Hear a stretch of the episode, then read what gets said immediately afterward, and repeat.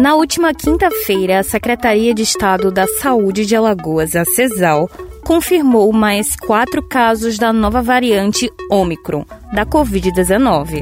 Com os novos casos, Alagoas totaliza seis registros da nova variante no estado.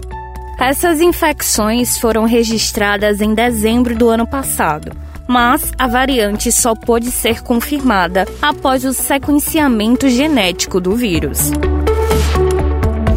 Eu sou o João Arthur Sampaio. E eu, Thaís Albino. Sobre os fatos que marcaram os últimos sete dias, nós vamos conversar hoje no podcast A Semana em Alagoas. Maceió foi uma das 15 capitais que ficou de fora do primeiro grupo que irá receber a quinta geração de internet móvel.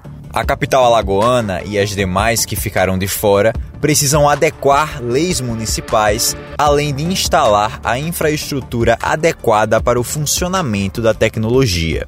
Brasília, Curitiba, Florianópolis, Fortaleza, Natal, Palmas, Porto Alegre, Rio de Janeiro, São Paulo, Vitória, Aracaju e Boa Vista já atualizaram suas legislações locais para ofertar a nova internet. Em relação à infraestrutura, o decreto número 10.480 de 2020 detalha a expedição de licenças para que as operadoras possam realizar a instalação da rede. Dentre as exigências está a instalação das novas antenas do 5G, que difere das tecnologias anteriores, já que necessitam de densidade maior de replicadores de sinal. Após protestos e a intervenção de órgãos de proteção, o gari Valquide Santos da Silva, de 26 anos, teve a sua prisão revogada pela justiça. A gente já falou dele por aqui. Ele levou um tiro nas costas quando estava voltando para casa na Vila Emater, no bairro de Jacarecica, em Maceió, durante uma operação da polícia.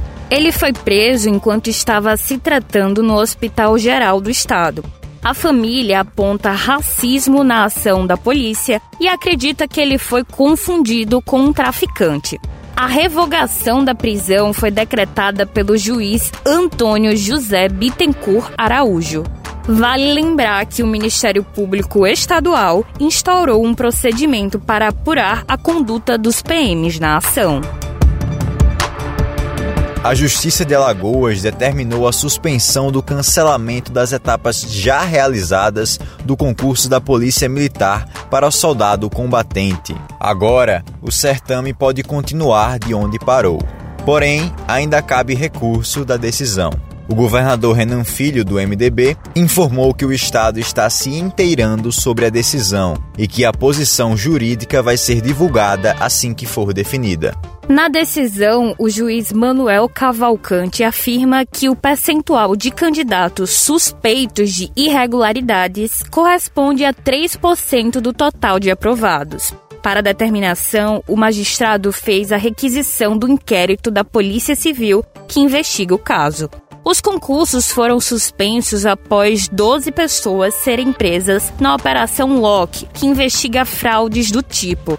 A seleção para oficiais já havia retornado após decisão judicial, assim como o concurso dos bombeiros. O Estado cancelou todos os três certames da Secretaria de Segurança Pública assim que o crime foi descoberto. Hoje, apenas o da Polícia Civil permanece cancelado. Você acabou de ouvir o podcast A Semana em Alagoas. Novos episódios todo sábado. E quer saber assim que a gente publica uma edição nova? Então é só se cadastrar no nosso perfil no seu tocador favorito de podcasts. Para conferir as principais notícias de Alagoas do Brasil e do mundo, é só acessar o nosso portal asemanaalagoas.com.br. Não se esqueça de compartilhar com seus amigos, família e colegas de trabalho. Até a semana que vem.